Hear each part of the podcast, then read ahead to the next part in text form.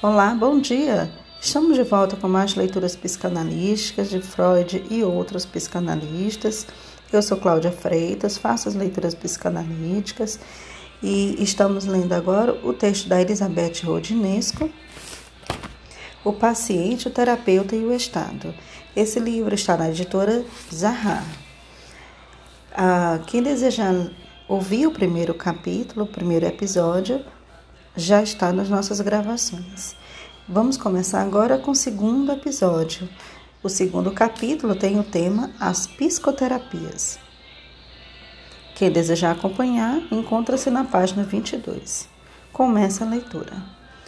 Desde a criação, em 1872, o termo psicoterapia pelo médico inglês Daniel Hartog e depois de sua popularização na França por Hipólito Berrain, esse método de tratamento das doenças ditas psíquicas teve grande expansão no mundo ocidental, mas particularmente nos Estados Unidos, a ponto de agora ser impossível defini-la como uma disciplina singular provida de fundamento sistematizado, mas que recorrer ao termo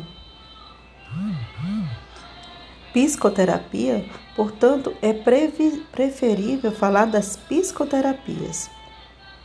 Diremos por isso que essa terapia da alma é indefinível em virtude de sua fantástica atomização? De certo, não. Mas essa constatação de diversidade que atesta uma evolução das sociedades ocidentais, agora apaixonadas pela higiene, pelo bem-estar e pela imortalidade, deveria incitar a prudência aos classificadores, os avaliadores e outros períodos em outros gêneros, todos os gêneros. Ao se consultar a lista não exaustiva das medicinas paralelas elaborada pela OMS, descobre-se uma curiosíssima mistura. São, assim, associados diversos métodos clássicos de psicoterapia individual ou grupal, hipnose, gestalterapia, psicodrama, que nada tem a ver com a categoria das medicinas paralelas, um ramo da psicologia, a psicologia neurofisiológica, que não é nem medicina nem uma psicoterapia, um falso saber de tradição oculta, a astrologia diagnóstica, no âmbito da evidência do esoterismo, e no caso da organização sectária, e finalmente uma incrível variedade de práticas que se vinculam ora ao domínio das medicinas paralelas, fitoterapia iridologia, ventosas, sangrias, ora as disciplinas espirituais e corporais não terapêuticas, yoga. E algumas vezes sectárias, ora a nebulosa das seitas, das seitas, dianética, e às vezes muito simplesmente os tratamentos estéticos relaxantes e analgésicos, balneoterapia. A lista não exaustiva das psicoterapias que podemos encontrar em diferentes trabalhos publicados por psiquiatras ou psicólogos não é mais satisfatória. Assim, no livro recente Hostil à Psicanálise e orientado para as neurociências e o comportamentalismo, Jean Control fornece uma lista não restritiva de 209 formas de psicoterapia, mas a estas o autor acrescenta a acupuntura, medicina paralela trazida do século XVIII por jesuítas vindo da China, a meditação tibetana e a meditação transcendental, métodos de concentração de origem oriental. Que, no que diz respeito às duas últimas, não são nem terapias nem medicinas, derivando antes do universo das seitas. A talassoterapia, tratamento anti ou antiartrítico e, finalmente, a totalidade das grandes correntes psicanalíticas. A egopsicologia, culturalismo, kleinismo, freudismo, lacanismo, as quais não são absolutamente psicoterapias, mas escolas clínicas que reivindicam o sistema de pensamento freudiano e associadas por sua história à gênese e ao desenvolvimento da psiquiatria dinâmica. Mas o mais espantoso é que o mesmo autor chama de psicanálise adleriana a escola de psicologia individual fundada por Alfred Adler depois de seu rompimento com Freud em 1911 e de psicanálise junguiana a escola de psicologia analítica criada por Carl Gustav Jung depois de sua saída em 1913 do movimento psicanalítico. Ora, na realidade, com toda a evidência, foi porque Adler e Jung romperam com um conjunto de conceitualidade psicanalítica que fizeram questão de escrever suas escolas, respectivamente, na descendência da psiquiatria dinâmica e na herança das psicoterapias. Se consultarmos agora o relatório da Academia de Medicina, redigido por Pierre Pichot e Jean-François Allaire, perceberemos que as definições que estes fornecem das psicoterapias, de sua história de seu modo de implantação na França e no mundo são das mais fantasiosas. Não apenas as correntes são agrupadas em cinco categorias: humanista, eclética, cognitivo-comportamentalista, sistema e psicanalítica as quais não correspondem a nenhuma realidade precisa em se tratando de um fenômeno mundial como sua história propriamente desfigurada. Assim, os nomes de Freud, Melanie Klein e Lacan nunca são mencionados. O de Carl Rogers está associado a uma escola que não é exatamente a sua. E, finalmente, o grande psicanalista e antropólogo norte-americano Gregory Bateson, fundador da escola de Palo Alto, é classificado, qualificado como psicólogo, que nunca foi. Quanto à criação da psicoterapia institucional, é atribuída por Pichot e Aliler a Philippe Pinel, ao passo que George Dalmaison, quem forjou esse termo, foi George Dalmason quem forjou esse termo em 1953 para designar uma terapia da loucura que pretendia reformar a instituição asilar, já que a, já adotada durante a ocupação no hospital de Senalbern, sob o impulso de Lucien Bonafé e François Torskelles. Ao longo do século XX, escrevem adiante dois autores. A psicoterapia esteve diretamente, diretamente ligada à eclosão da psicanálise, que em nosso país só penetrou realmente o espaço psiquiátrico a partir dos anos 50, mas representou até aproximadamente os anos de 1980 a base conceitual da maioria das psicoterapias quando se sabe que a psicoterapia se desenvolveu em todas as partes do mundo, paralelamente à psicanálise, e que esta foi implantada na França antes da Primeira Guerra Mundial e não em 1950, pergunta se Pichot e Aliler estão de fato qualificados para avaliar a situação dessas disciplinas em nosso país. Será que esqueceram que a SSP foi criada em 1926 por uma maioria de psiquiatras? Sabemos que é uma, o que é uma psicoterapia? Duvidamos disso.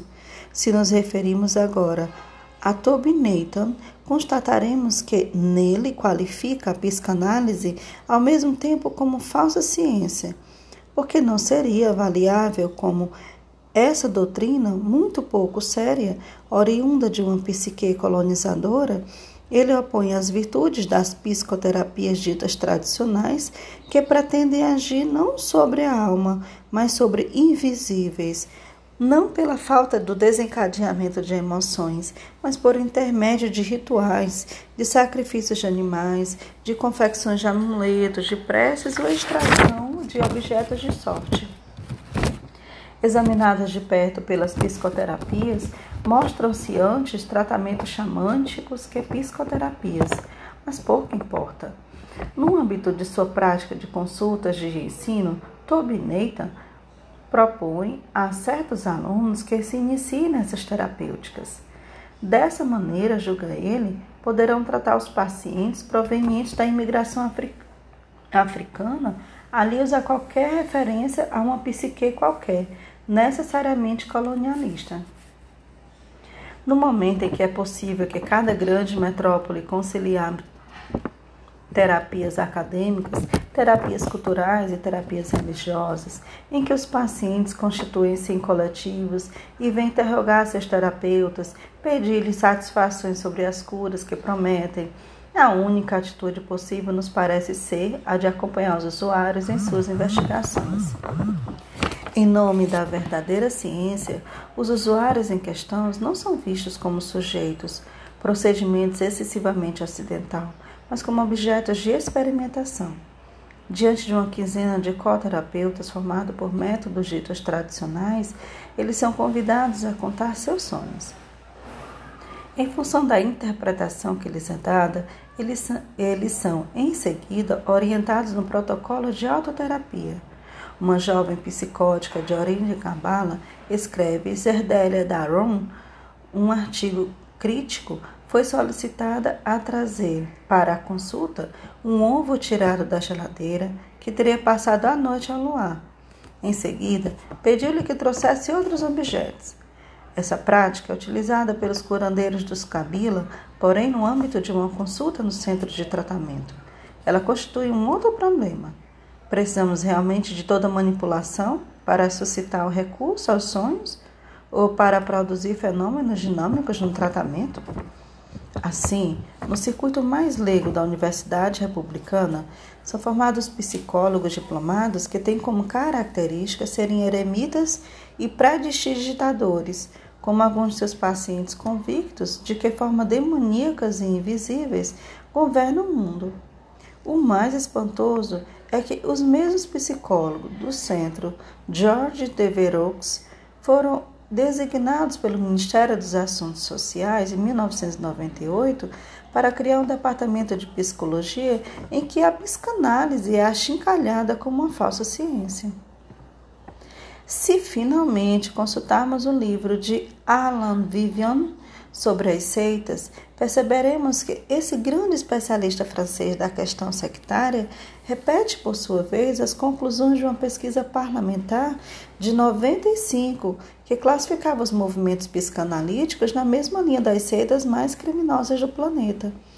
Movimentos satânicos e apocalípticos, grupos neopagãos, ocultistas, orientalistas, evangélicos e curandeiros. Será que isso é sério? Antes de classificar a disciplina freudiana em tal lista, quando ela não inclui suas fileiras nenhuma seita, digo efetivamente nenhuma, e voltarei a isso, mesmo quando as associações têm às vezes uma conduta sectária, não seria mais criterioso refletir uma maneira como as seitas, as verdadeiras, se apoderaram do vocabulário e dos métodos da psicanálise para dedicar a esta, como a medicina, as ciências, a democracia e o iluminismo, o mais feroz dos combates? Para compreender de fato que são psicoterapias atualmente, é preferível explicitar as estruturas organizacionais em vez de tentar a classificação inoperante. Mais de 700 escolas de psicoterapia floresceram no mundo a partir de 1950, sobretudo nos Estados Unidos, país profundamente religioso e comunitarista, para responder à incrível demanda de cuidados psíquicos emanada na sociedade das classes mais adeptas do culto de si. Assim como as medicinas tradicionais da alma e como o xamanismo, Todas as psicoterapias repousam no princípio segundo o qual o processo de cura está ligado à influência que o terapeuta pode ter sobre o paciente e sobre a crença deste no poder terapêutico do encarregado de curar. Daí, sempre mantém sentido ter, terem, voltando, Daí sempre terem se mantido uma relação ambígua com o pensamento mágico, de um lado que permite ao paciente ao terapeuta acreditarem na eficácia de um tratamento fundado no poder da ilusão, e de outro, com o pensamento racional que permite ao paciente autenticar a eficácia real de um tratamento impossível de avaliar cientificamente. Além disso, e diferentemente das teorias científicas do psiquismo, em especial a psicanálise, as psicoterapias são culturalistas, relativistas ou étnicas. Elas tomam por objeto a especificidade não da psique em geral, mas deste ou daquele psiquismo definido segundo sua diferença com outro psiquismo. Daí a sua fantástica diversidade. Cada uma delas é concebida para se adaptar a um caso particular, a um grupo definido, a um contexto, a uma etnia, a um povo, a uma categoria, a um momento histórico e etc. Historicamente, a psicoterapia teve sua origem no tratamento magnético criado no final do século XVII por Franz Anton Mesmer, que atribuía ao distúrbio psíquico a existência de um fluido magnético. Em 1784, o marquês Armand de Puységur demonstrou pela primeira vez a natureza psicológica e não fluídica da relação terapêutica, substituindo o tratamento magnético por um estado de sono vígio ou sonambulismo, que o médico escocês Jamie Brad denominará hipnose em 1843. Bourdain substituirá em seguida o método hipnótico pelo da sugestão, abrindo assim caminho para a ideia de uma terapia fundada numa pura relação transferencial. Em 1949, Levi Strauss incluía a psicanálise entre as grandes técnicas de sugestão, comparando ao método de cura xamântico, isto é, uma psicoterapia mágica. Em um dos casos, apontava ele, em suma, o feiticeiro fala e provoca a abreação, isto é, a liberação dos afetos do doente. Ao passo que no outro, esse papel é atribuído ao médico que escuta no interior de uma relação em que o doente toma a palavra. Para além dessa comparação, Levi Strauss mostrava que nas sociedades ocidentais a mitologia psicanalítica servira de sistema de interpretação coletiva. Vemos surgir então um período considerável que o tratamento, longe de chegar à resolução de um distúrbio preciso, sempre respeitosa ao contexto, reduz-se à reorganização do universo do paciente em função das interpretações psicanalíticas. Se a cura advém pela adesão de uma coletividade a um mito fundador, este agindo como sistema de reorganização estrutural, isso significa que esse sistema está dominado por uma eficácia simbólica. Daí, a ideia sugerida por Levi Strauss em 1950, na introdução à obra de Mass, segundo a qual o que se denomina inconsciente não passaria de um lugar vazio, onde se consumaria a autonomia de uma função simbólica. Os símbolos são mais reais do que o que simbolizam. O significante precede e determina o significado. Por-se-ia objetar a Levi Strauss que, se a mitologia psicanalítica só se implantou nas partes do mundo onde vigora um Estado de direito, à exceção de todas as outras, o que significa que a psicanálise não é nem uma mitologia nem uma psicoterapia, mas efetivamente uma disciplina racional que deixa subsistir em seu seio vestígios de xamanismo e de pensamento mágico, sem com isso ser deles tributária. Pois, ao abandonar o hipnotismo, a sugestão e a catarse, e em seguida denominar transferência a relação entre terapeuta e paciente, Freud inventou o único método moderno de psicoterapia fundamentado na exploração do inconsciente e da sexualidade, considerados como os dois universais da subjetividade humana. Apoiada por um lado em uma clínica da escuta, herdada pela clínica da observação própria da medicina científica, e por outro lado, em um sistema de pensamento oriundo da tradição grega e alemã da filosofia, a psicanálise deixou de ser uma psicoterapia no sentido estrito. Ela dissolveu, sem os abolir, os dois grandes princípios de crença e de sugestão que estão no cerne do dispositivo da cura próprio da psicoterapia. Sob esse aspecto, como ramo da psiquiatria dinâmica, ela está mais próxima da psicologia clínica e da medicina, psiquiatria, do que da psicoterapia.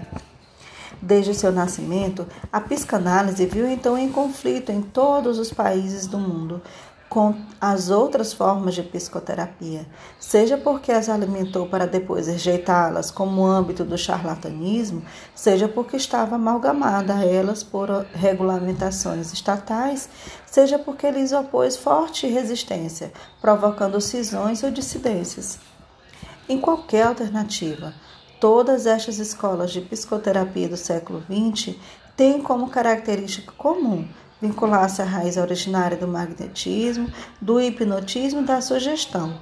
Elas são organizadas identicamente, isto é, representadas por um líder que serve de terapeuta e de guru, tanto para o seu grupo como para os seus pacientes. Todas criadas por homens e mulheres com doutrina própria e que possam, como fundadores de um sistema de pensamento, não raro elas desaparecem depois da morte deles ora para ceder lugar a outras escolas organizadas sobre o mesmo modelo, ora para reescrever o pensamento do mestre como uma herança cismática. Por conseguinte, quanto mais essas escolas se apoiam nos grandes sistemas de pensamento da psiquiatria dinâmica, Freud, Jung, Adler, Janet, etc., menos se arriscam a derivar para a personalização carismática e recorrer do líder. Ao contrário, Quanto mais deles se afastam, mais se aproximam da organização sectária. E como as seitas têm em comum com as escolas de psicoterapias o fato de serem lugares de transmissão das curas milagrosas, não nos espantas que se apoiem nos dois polos, da sugestão e da crença, que caracterizam ao mesmo tempo as medicinas paralelas e as terapias psíquicas. Em resumo, do grande impulso contemporâneo da ilusão terapêutica, as seitas podem se apropriar das práticas das psicoterapias e dos conceitos da psicanálise. As escolas de psicoterapia podem se apoiar na disciplina rainha, que é a psicanálise, ou ao contrário, transformar-se em seitas, e as medicinas paralelas podem se tornar um meio para as seitas comercializarem substâncias inativas. Compreende-se então porque as escolas de psicoterapia, como aliás as associações de psicanálise, fizeram questão, desde que existam, para instaurar comitês de ética, de definir códigos de deontologia e regras relativas aos direitos dos pacientes e às responsabilidades dos profissionais. Em suma, todo um arsenal de controle, perícias, avaliações e autorregulação destinados a banir os charlatões de suas organizações. Ao fazê-lo, não resta dúvida de que atualizaram de forma bem mais burocrática o enunciado do juramento de Hipócrates. Quem são os charlatães assim designados para a vingança e de que abusos se tornam culpados? A resposta é simples: os abusos no domínio da psicoterapia em se tratando dos Estados Unidos, são primordialmente sexuais. Mas o que é um abuso sexual? Em um livro americano bombástico publicado em 1972, Philip Chesler relata diversas histórias de mulheres vítimas de abusos flagrantes por parte de psicoterapeutas. Provenientes de uma família de alcoólicos onde reina a violência e multiplicam-se as brigas, Stephanie começa uma terapia depois de um período depressivo, em um momento em que passa a maior parte do seu tempo dormindo e comendo. O terapeuta recebe durante 10 minutos, pesa e lhe prescreve antidepressivos e testes de gordura. Ao final da sessão, beija-a descaradamente, o que não a impede de voltar para a continuação do tratamento. Quando ela se queixa, ele lhe responde que o desejo vem dela, que em em seu inconsciente estão embutidas poderosas pulsões sexuais. Depois de três meses de assédio, Stephanie é convidada por seu terapeuta a se deitar no divã e a ceder uma tentação carnal. Ao aceitar, ela espera ser tratada agora com mais gentileza. Porém, logo depois de consumado o ato sexual, o terapeuta se levanta e opõe, põe-se a bater a máquina freneticamente. Na sequência, ele lhe entregará manuscritos para datilografar, dando-lhes mostras que não a deseja mais. Pouco mais tarde, ela engole um punhado de soníferos. Certo dia em que ela está nua em companhia de seu terapeuta no consultório, uma outra paciente toca a campainha da porta durante 20 minutos. Stephanie a observa então pela janela e diz consigo ao ver aquela fisionomia desolada: Serei eu dentro de um ano. Foi então que pus um fim definitivo ao seu, abre aspas, tratamento, fecha aspas. Nesse caso, o perpetrador dos abusos é perfeitamente diplomado, psiquiatra de formação, pratica, abre aspas, tratamentos que são, fecha aspas, da alçada, ao mesmo tempo da psicanálise e da psicoterapia, mas que se assemelham muito às práticas de um guru pertencente a uma seita. E sabemos muito bem que nenhum código de deodontologia jamais jamais conseguirá nada contra esse tipo de comportamento. A paciente devendo registrar a queixa, mas se ela o fizer, também terá que apresentar provas de que os atos sexuais em questão não foram, abre aspas, consentidos, fecha aspas. E comprovar que eles ocorreram? Outro problema. Pode-se qualificar de abusos sexuais todas as relações íntimas entre pacientes e terapeutas? A história da psicanálise, mais ainda das psicoterapias, que repousam sobre fenômenos de sugestão, mostram que existe todo tipo de situações no tratamento e que a transgressão dos princípios nem sempre resulta do abuso no sentido estrito. Assim, antes que a IPA editasse regras bem precisas a partir de 1920, diversos psicanalistas tratavam membros de sua própria família, casavam-se com antigas pacientes ou antigos pacientes e também tinham se tornado terapeutas, ou apaixonavam-se durante a análise, tendo se mostrado incapazes de resistir às demandas de um ou uma paciente. As regras permitiram definir como transgressivas práticas que ainda não eram antes da existência da regra, como abusivas, as derivas perversas. Mas compreende-se facilmente que, embora a regra seja necessária ao bom funcionamento de uma instituição e à proteção dos pacientes, o excesso de regulamentação, de puritanismo de perícia técnica abole a liberdade necessária à eficácia de um tratamento, pressupondo o risco inerente a toda relação humana. O remédio para o mal é então pior do que o mal a ser erradicado. Em seguida, a publicação do livro de Philip Chesler e no contexto de juridiciarização puritana dos comportamentos individuais, tal como se envolvia na época dos Estados Unidos, a Associação Americana de Psiquiatria adotou com base no juramento de Hipócrates o um novo código de deontologia, mais severo que os precedentes, que definia como delituoso e até mesmo criminoso qualquer contato sexual entre um terapeuta e um paciente em terapia. Todas as grandes associações a imitaram. A Associação de Psicologia Americana.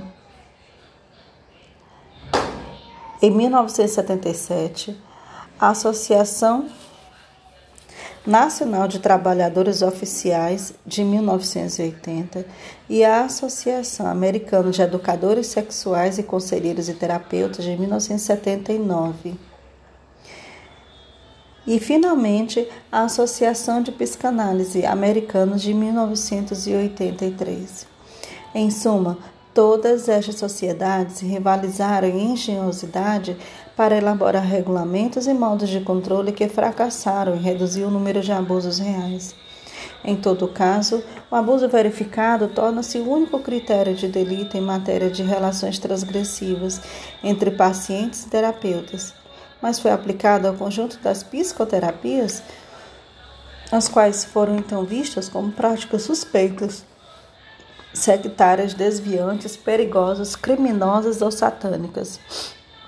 Pior ainda, as campanhas orquestradas pelos paladinos da medicalização do psiquismo tiveram como efeito desencadear uma onda de crença dos abusos do seio de uma população cada vez mais fragilizada por um sofrimento originado na própria sociedade.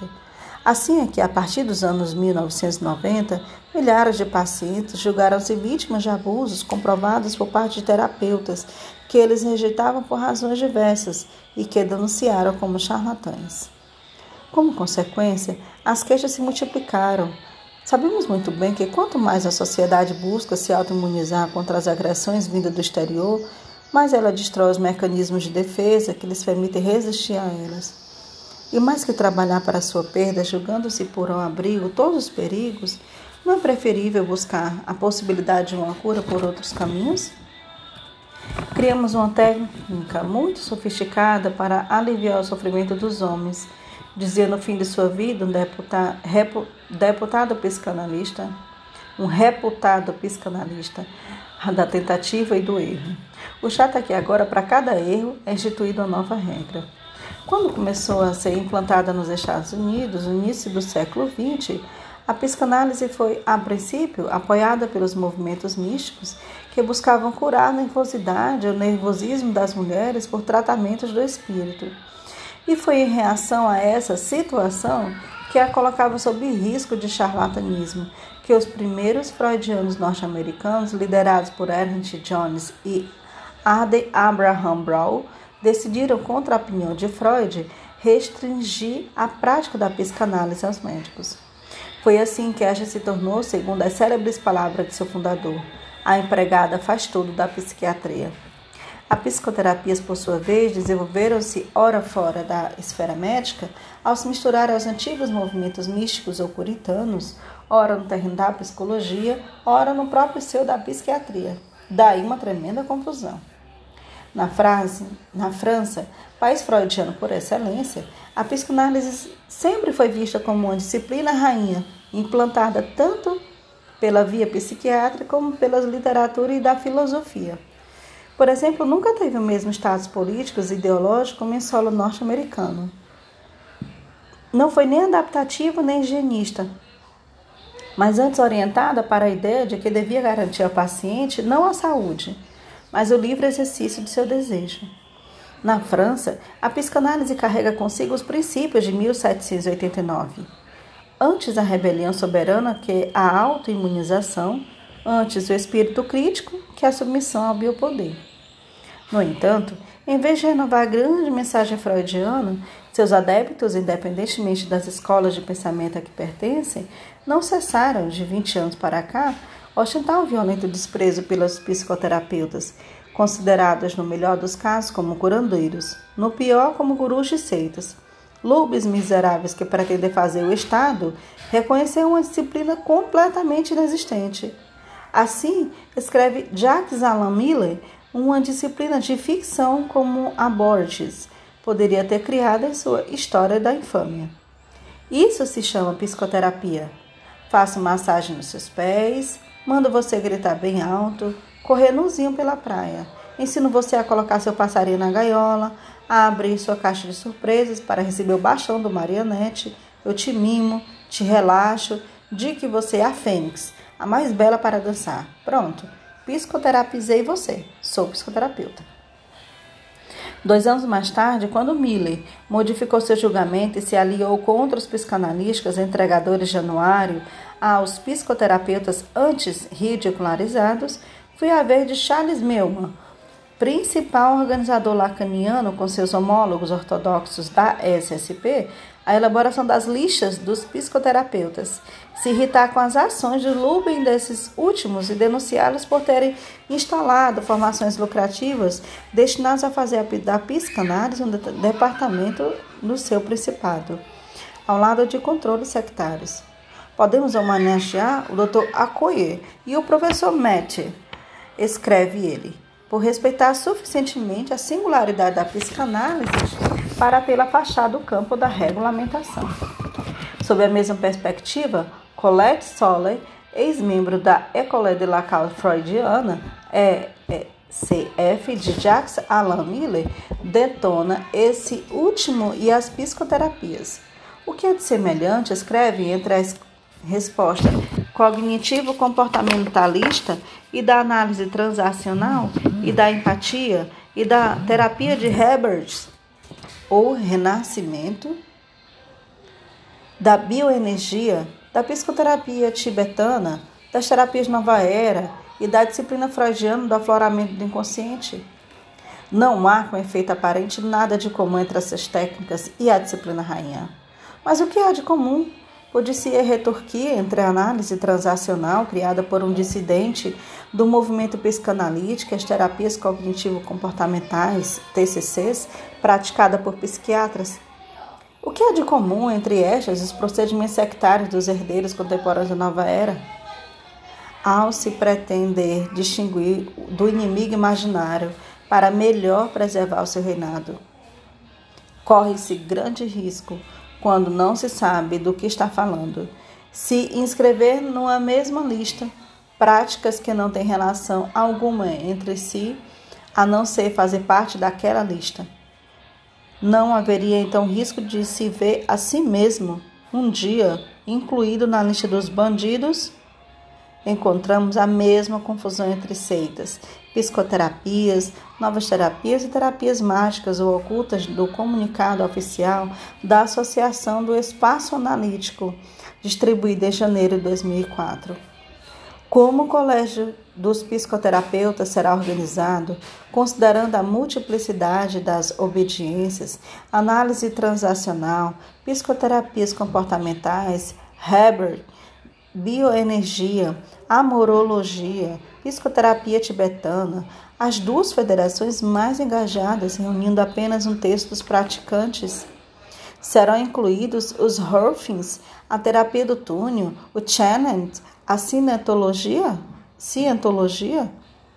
Seremos criticados por proteger nossas biroscas nos anos, aos anos, ao nos recusarmos a gerir a prateleira de a psicanálise do grande shopping das psicoterapias?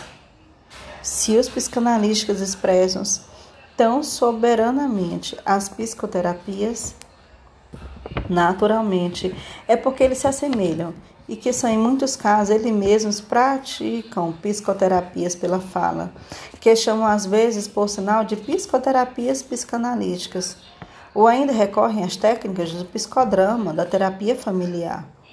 Mas se eles as detestam, é antes de tudo porque foram eles próprios incapazes de responder de forma coerente à explosão da demanda do higienismo psíquico que invadiu a sociedade francesa refugiando-se em si mesmo para defenderem seu território.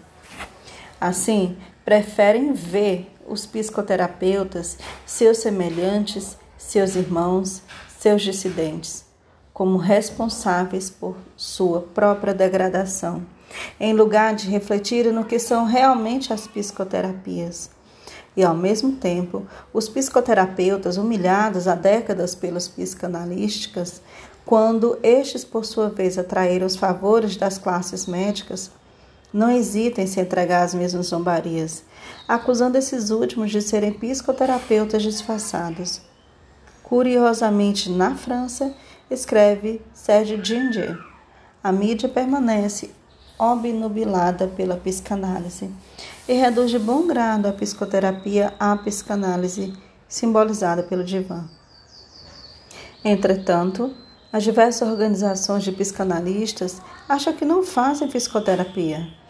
A cura advém por acréscimo, e além disso, muitos talvez fiquem surpresos ao saberem que apenas 12% das pessoas que declaram ter realizado a psicoterapia trabalharam no divã, a razão de diversas sessões por semanas. A paz que 18% de outras dizem ter realizado uma psicoterapia de inspiração psicanalítica.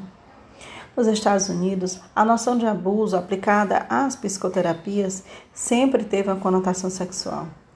Na França, ao contrário, é antes a influência sectária que o termo remete quando utilizado para designar as derivas das psicoterapias.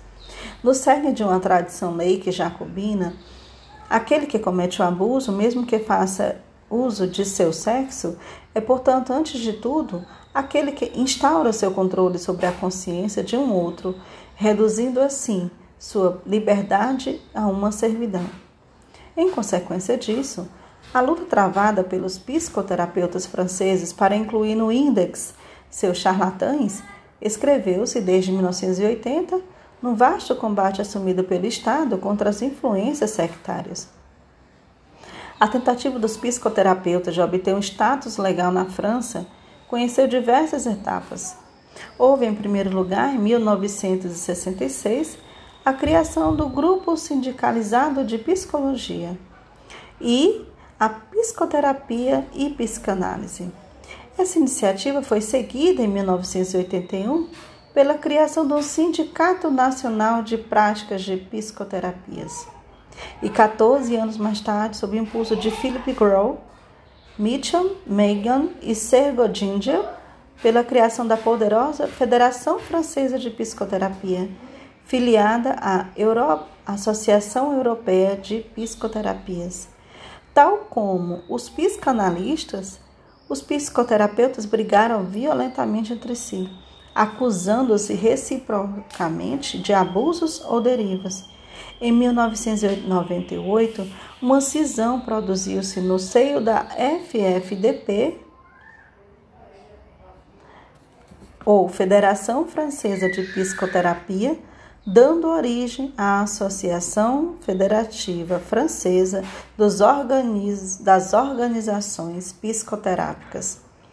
Todas essas associações agrupam cerca de 70 institutos de formação, que podem ser classificados em meia centena de correntes, entre as quais a terapia familiar sistêmica, a gestalt terapia, análise transacional, abordagem centrada na pessoa, o psicodrama, a hipnoterapia, a análise psicoorgânica da psicogênese, a Sofia análise, o Hebert, a Emmet análise, a arte-terapia, a psicogenealogia, a programação neurolinguística e, finalmente, todas as técnicas psicocorporais.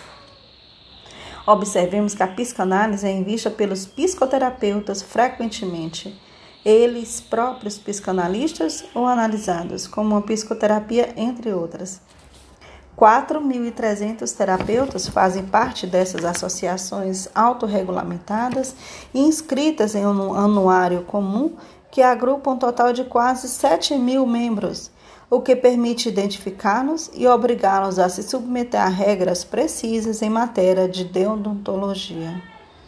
Além disso, diversos terapeutas não estão inscritos em lugar algum, circulando em diferentes grupos foi para quais 7 mil terapeutas inscritos e todos os não inscritos que se abriu há alguns anos a grande caça aos charlatães e às seitas, liderada conjuntamente por psiquiatras, psicólogos, psicanalistas e o Estado.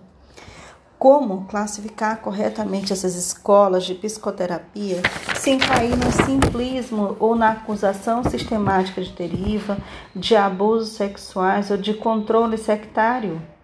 A coisa não é fácil.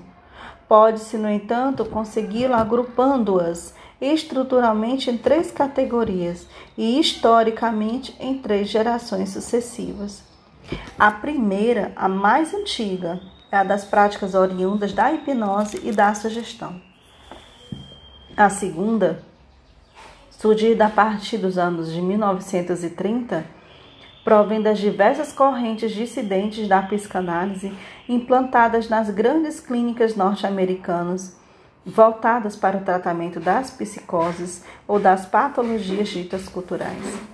Quanto à terceira, teve sua origem nas demandas de higiene psíquica dos anos 1960, concretizando-se também com a criação de novas terapias vindas do outro lado do Atlântico, singularmente da costa oeste. Terapia familiar, transacional, gestalt terapia, psicodrama, psicossíntese, bioenergia, etc ao que se acrescenta uma nova forma de psicoterapia contemporânea, a psicoterapia cognitivo-comportamental, que nada tem a ver com as precedentes e que procura deter, ao contrário delas, um fundamento científico. É a terceira categoria que podemos incluir as terapias corporais, bem como certas terapias mágicas, esoteristas ou ocultistas. Nascidas na costa californiana, elas pertencem à grande nebulosa da nova era, verdadeiro filtro de uma rebelião libertária que desembocará em práticas diversas, medicinas paralelas, grupos associativos místicos, budistas, hinduístas, karmistas, parapsicológicos. Na realidade, como já assinalado, a psicoterapia em seu princípio mesmo tem interesses comuns como o âmbito religioso. Vai-se ao psicoterapeuta, escreve Max Pages, como se ia antigamente à missa, mais remotamente ao feiticeiro da aldeia e esperam-se e obtêm-se os mesmos efeitos. Um alívio temporário das angústias e misérias cotidianas e a identificação com líderes carismáticos. Em virtude de se colocar em jogo o corpo e não apenas a fala, e de preconizar uma possível libertação imediata do sexo e da angústia, evitando ao sujeito uma exploração de profundidade de seu inconsciente, as novas terapias passaram a ser vistas no Ocidente a partir de 1980 como muito mais libertadoras que a psicanálise. Que a liberdade que elas outorguem seja como natureza imaginária, nada muda no fato de que são cada vez mais cobiçadas no seio de uma sociedade civil em que a demanda de gozo imediato responde tanto ao princípio de uma economia liberal quanto ao desencantamento sentido diante dos efeitos da racionalidade. Do mesmo modo, elas se desenvolveram no solo de uma reação libertária, sobretudo depois de 1968, como alternativa à psicanálise, julgada autoritária e sempre suspeita de buscar culpar o desejo humano. Diante dessa pluralidade, os próprios psicoterapeutas fizeram questão de definir um procedimento integrativo ou multireferencial que integraria ao mesmo tempo a visada psicanalítica e numerosos aspectos da técnica psicoterapêutica, a fim de tratar cada paciente de acordo com sua patologia. Por definição, as terapias mágicas ou delirantes são incontroláveis e impossíveis de avaliar.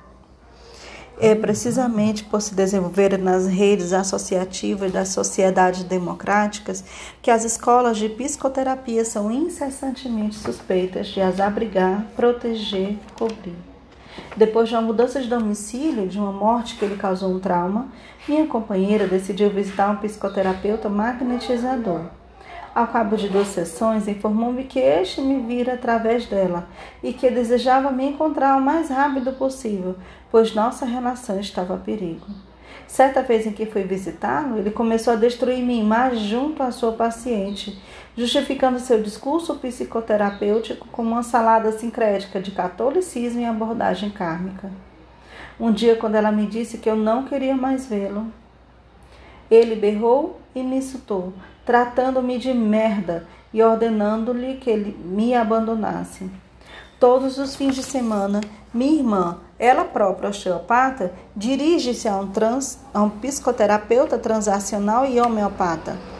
Desde que começou seu tratamento, mantém um discurso violentamente anti-medicina, anti-vacinações, anti-medicamentos, só jura pela homeopatia, a naturoterapia e a cristaloterapia, destinada a purificar e a purificar a horta de todas as suas topeiras. Para coroar o conjunto, ela acha que pertence à elite espiritual. Faz sua formação numa associação, praticando maratonas terapêuticas, análise transacional e osteopatia. De 10 anos para cá, vários depoimentos desse gênero foram distribuídos ao Ministério de Saúde ou a associações de vigilância por pais de vítimas de abuso. São regularmente mencionados para fornecer provas de que as escolas de psicoterapia seriam na realidade verdadeiros antros das seitas. Camuflado na sombra, o charlatão paciente ou terapeuta está, portanto, presente, sempre presente qual uma mancha ontológica no coração da cidade. Se você não é você, então é seu irmão. Foi para se demarcar nessas derivas, com efeito, que as associações de psicoterapeutas franceses dirigiram-se em 1995 aos poderes públicos a fim de obter a instituição de um conselho das profissões de saúde não médicas. Bernard Accoyer, deputado médico da direita gaulista, ele próprio assessorado por um psiquiatra psicanalista, membro da SSP, entrou então na luta para propor, em outubro de 1999, uma orientação totalmente diferente, pretendendo transferir para o controle do poder médico o conjunto das atividades dos psicoterapeutas.